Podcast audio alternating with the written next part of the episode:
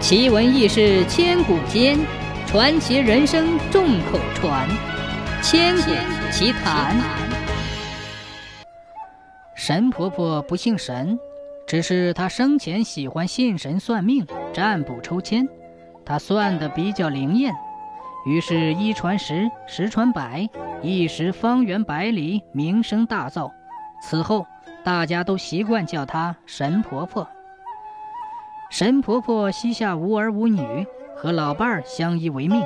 他们两人感情非常深厚，结婚半个世纪以来都没红过脸。不幸的是，三个月前，神婆婆的老伴儿因脑溢血突然离世。她悲痛欲绝，天天跑到老伴儿坟头痛哭不止，有时竟整夜整夜地陪在坟头。也许是感情太深，不能自拔。一个月后的一个漆黑的晚上，神婆婆上吊了。她生前留下不少的积蓄，远方的一个侄子风风光光的为她操办着后事。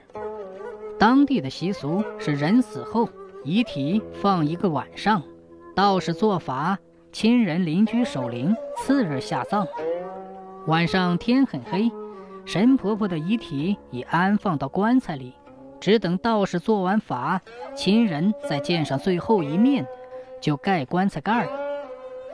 神婆婆吊死后的样子很吓人，眼睛半睁着，舌头伸出嘴外，都有点发黑，面目狰狞。村里的很多人都不敢靠近，只有少数胆子大一点的人帮着忙活。半夜。道士一边敲打着鼓，一边口中念念有词，专心的为神婆婆做法事超度。一些看热闹的人则远远的围在一起，说着话，嗑着瓜子儿。这时候，不知从哪里窜出一只黑猫，呼的一下蹦上了棺材，飞一般的从神婆婆的遗体上跳了过去，然后啪的一下落在了地上，不见了踪影。大家还没有反应过来。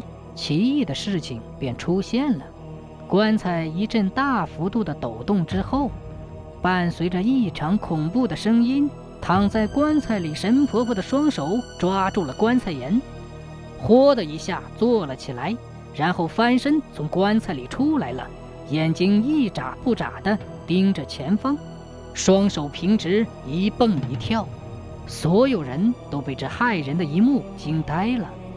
等回过神来，人们毛发直竖，异口同声地发出一阵骇人的惊叫后，便轰然大乱，撒腿就跑，并一边跑还一边大叫：“不好了，诈尸了！”院子里顿时乱成一锅粥。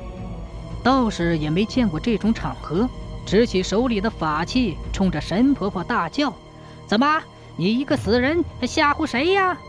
说完，将法器掷了过去。谁知神婆婆根本不理会那玩意儿，仍然径直地往前蹦。道士一见，一下子吓得面色土灰，扭头就跑，边跑边喊：“诈尸啦！”更诡异的是，要在平时，有人半夜大声叫喊，狗肯定是会叫的，但这天晚上没有听到狗叫。神婆婆诈尸在全村传开了，大家异常害怕。生怕神婆婆冲到自己的家里，于是每天紧闭大门，外面稍有异响，只能探头从窗户向窗外偷看。三天后，村里逐渐回归了平静。两位胆大的村民来到神婆婆家里一探究竟，原来神婆婆并没有走远，就直直地倒在自家的门槛上。于是他俩招呼几个胆大的。把神婆婆的尸首装进棺内，没有再搞什么仪式，草草的埋了。